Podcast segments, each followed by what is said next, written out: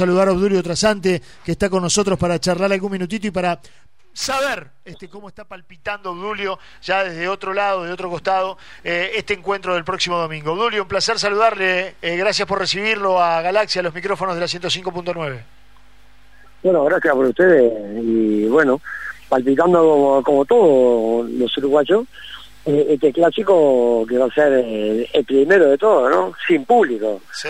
La verdad que va a ser algo lindo, ¿no? Sí. ¿Y cómo lo vislumbras, Obdulio? Sí, sí, digo... ¿Cómo lo ves? Como, como, como todo, como todo, como todo lo demás, pues vamos a decir, por lo que se maneja la prensa, todo lo demás, porque no se ha podido ver el baromo, me hubiera gustado estar en el como acompañando a los muchachos, pero como el protocolo no deja, eh, digo, y por la información que ustedes pasan en la prensa, digo, que Peñarol ha hecho pocos goles todo lo demás, digo, ojalá que, que se despierten ahora en el clásico y, hagamos dos o tres goles de Nacional. Sí. Eh, a ver, eh, creo que Peñarol eh, tiene un sistema de juego para el clásico de cara al domingo, con tres volantes en el medio. Se habla de Trindade, de De Los Santos, de Badoch, de Pelistri, de Britos, de Chisco Jiménez. eso es lo que ha venido trabajando Forlán. ¿Te gusta el equipo? Eh, sí, me, me, me deja ahí eh, creo que, que, nos está faltando con, con, con de nosotros, ¿no? Mira, porque los tres volantes que me, me, me nombraste eh, juegan por izquierda y por derecha. Eh, que siempre estamos acostumbrados acá en el fútbol uruguayo, eh, nos falta un 5. Un 5 que, que manda, ¿no? En el medio de la cancha manda el 5.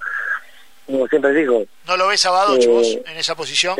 ¿No lo ves al húngaro en No. esa posición? No, no, y a De Los Santos tampoco y a Trinidad tampoco, ¿viste? Digo, son volantes que, que sí, que juegan de 8, que juegan de 10, eh, que manejan muy bien la pelota, pero no que, que tengan las marcas férreas donde el partido eh, en un equipo de fútbol eh, se marca la mitad de la cancha, como toda la vida fue en el Uruguay. Eh, por algo fueron grandes Tito, Goncalves, eh, el Mudo Montero Castillo, el Zaralegui, Bocio, siempre en la mitad de la cancha eh, no tenemos jugar en el campo nuestro, tenemos jugar en el campo de, de Nacional, que vamos a estar más cerca de- del arco y vamos a tener más chance de hacer goles. ¿eh? Álvaro Ferreira, ¿cómo te va? ¿Está bien? Bien. ¿Es diferente la práctica o son en la, en la preparación a un clásico, los partidos de práctica son diferentes, el jugador se cuida más, maneja distinto los tiempos y por eso el problema de Peñarol de la falta de gol?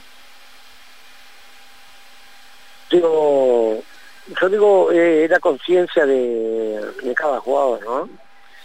Digo, sí, el cuidado personal de jugar el clásico eh, es grande, ¿no? Porque vos estás, aparte de, jugar a Peñarol, estás defendiendo a medio país y defendiendo en todo el mundo. Entonces, eh, sin despreciar ningún cuadro, porque yo fui de cuadro chico, como, como se trae español, o cuando juega en Progreso, o cuando juega en Colón, ¿viste? Digo, pero en el clásico te están mirando internacionalmente, te están mirando eh, todo el país, y vos a los amigos del barrio, del pueblo, eh, a los hinchas, no les puede fallar. Entonces el clásico no puede fallar y bueno, aparte de lo que planifique el técnico, que se puede equivocar en la planificación, porque también el rival juega y planifica el partido a su manera. Eh, entonces, no, no puede fallarle. Primero no puede fallarle a tu gente. que Ese es el plus más grande que puede tener un jugador de fútbol, ¿no? Eh, no te voy a preguntar, obviamente, nombres, pero ¿vos creés que hay jugadores que en los clásicos se agrandan y otros que disminuyen su rendimiento? ¿Como que les pesa jugar un clásico? Seguro, pero es, eh, digo, pasa esas cosas, pasan, pero digo, pero ¿sabes una cosa? Eh, el grupo, el grupo te lleva, ¿viste? En el grupo, como decimos todos, eh, por decir, viendo la historia de, de Peñarol, hablando de Peñarol, ¿no?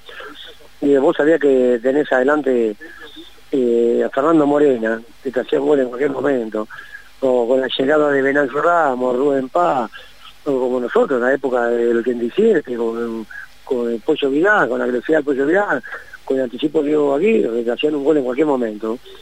Eh, y el zurdo Viera, que manejaba muy bien la pelota, Después nomás íbamos de, de aguantar el partido y tratar de, empujar a, en, este, en este momento a Nacional para la cancha de aquello y sabíamos que en cualquier momento venía el gol, ¿no?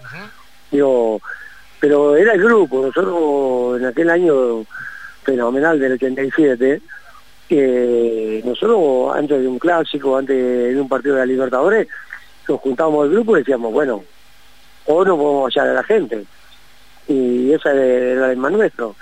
Eh, a la gente no se puede fallar y bueno, y sabíamos que en aquel momento eh, el estaba lleno y que había gente que, que dejaba de, comprar un pedazo de carne o la leche o el pan eh, a los hijos para ir a pagarse la entrada para ir a ver para ir a ver a nosotros entonces no le podíamos apoyar a esa gente ¿no? eh, Odulio buenas noches. Claudio Bella te saluda. ¿cómo estás? todo bien todo bien. Bueno, eh, hablaste mucho de los jugadores referentes en Peñarol, Marcelo te preguntaba si había jugadores clásicos, eh, pero no hablaste nada de los que tuviste que enfrentar, es decir, me imagino que es toda una motivación jugar un partido frente a Nacional por ser el clásico del fútbol uruguayo, pero ¿qué jugador del tradicional adversario en tu momento decías a este que controlarlo porque es el que nos puede complicar, o a estos hay que controlarlo porque se agrandan en estos partidos? Eh, sí, por supuesto, yo tuve en Peñarol, eh, tuve, un técnico que era genio, pero sabía, no, no, no se le escapaba a una, que fue Roque Gastón Mápoli, ¿no? Y Roque Gastón Mápoli te daba todas las armas, y te decía, así, así, hay que escalonarlo o a este hay que marcarlo arriba y no hay que dejarlo mover no, no le dé ventaja, no le dé distancia, porque si no, y aquel otro no, no lo dejé saltar. Entonces íbamos ya con todas las armas, y después como seguía el partido, como seguía el partido, sigamos ganando bárbaro, genial. Y yo siempre digo así, tuve la suerte de, cuando jugué en Peñarol, que tenía a referentes, campeones de América del Mundo del año 82, como, como Tano Gutiérrez, como Charlie Batista, eh, Saralegui, Bocio, Alde, eh, de la historia de Peñarol, grandes jugadores, que dijeron, bueno, hoy no vamos a perder. Y según se fuera dando el partido, dentro de la cancha, lo que había planificado más poli, como te decía, eh, después no se porque Nacional planificaba el partido a su manera y nosotros nuestro, y, pero en un momento se paraban a la mitad de la cancha, Saralegui y Bocio, y me decían, loco, no vamos a perder ahora. Vamos, vamos, vamos a checar la línea, vamos a ir a atacar y bueno, y acá a la mitad de la cancha no pasa nadie. Y bueno, y así fue que eh, tuve la suerte de, participar en muchos clásicos y creo que uno de los más lindos fue uno que gané 4 a 0, ¿no? Eh, Odulio, las dos finales en cuatro días de la mayoría del plantel de Nacional sobre la mayoría del plantel de Peñarol, ¿pesan a la hora del próximo domingo? Digo, sí, digo, eh, como te digo, viste que con esto de la pandemia no, no eh, también ustedes los periodistas han pasado poca información, decían ahora están pasando información porque se viene el caso arriba y se abrió un poco, un poco, un poco el protocolo, digo, lo mismo de, Peñarol.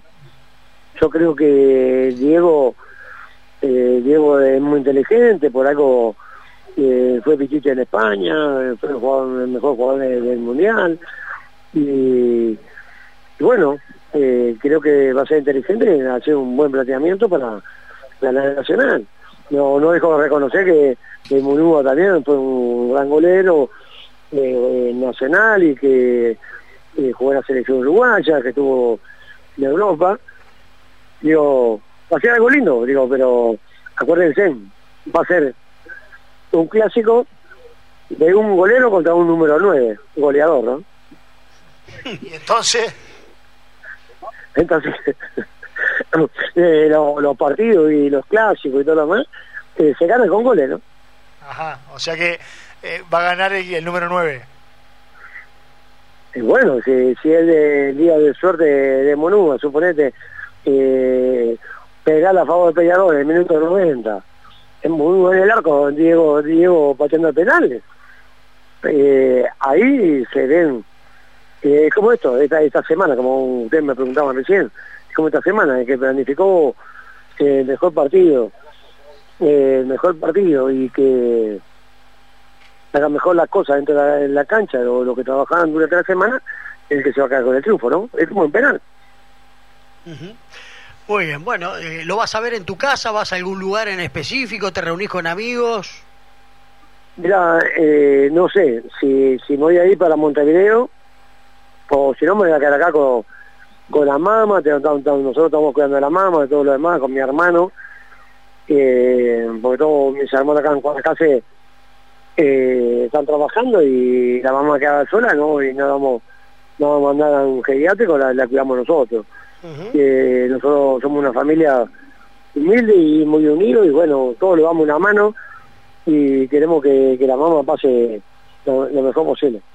Muy bien, Julio, me gustó esa frase que dijiste, ¿no? Que la cuidan ustedes y no meterla en un geriátrico. La verdad que eso es una, por lo menos a mí en lo particular me llega en lo más profundo.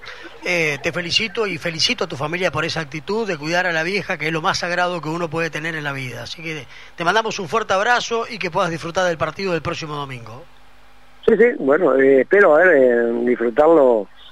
Aunque la mamá es hincha ¿no? de Juan Ramón Carrasco. mirá vos. es, la única creo que hay acá en la casa de hincha de Fénix.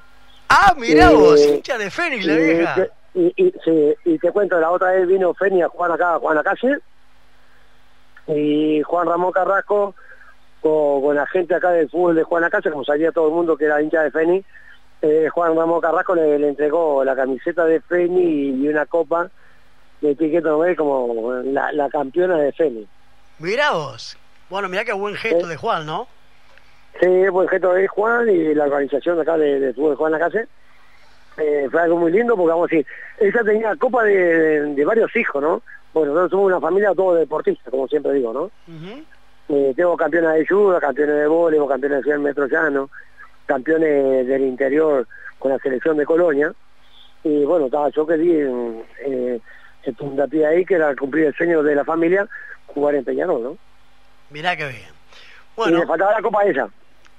Pero me alegro, me alegro que la tenga, Obdulio. Eh, fuerte abrazo, buen descanso y bueno, y ojalá que el clásico sea un lindo encuentro que es lo más importante, ¿no? Bueno, como yo te decía, como, como hincha de Peñarol y, como tengo varios amigos hinchas de Nacional también, y usted sabe que con Enrique Peña, eh, que los peleamos por Peñarol, por Nacional, eh, siempre estamos eh, estamos a las órdenes y estamos haciendo teatro, Los Hijos de Dios, que es una obra muy linda. Ah, mira. Sí, y que nosotros decimos que, que podemos ir al fútbol, podemos vivir en paz, podemos disfrutar, ¿eh? y como era antes, eh, nosotros en el teatro con Enrique Peña sentamos a la gente de Peñarol Nacional y, y disfrutan de un espectáculo y, que vayan el domingo, que disfruten el espectáculo con respeto, con tranquilidad, que, que ganen mejor. Así que cero violencia. Totalmente de acuerdo. Fuerte abrazo, Julio. Un abrazo. Que pase muy bien, señores. Julio Trasante, eh, directamente de Juan Lacase, donde es oriundo y donde está radicado en este momento el ex zaguero de Peñarol, la selección nacional de Central Español eh, y un montón de equipos más.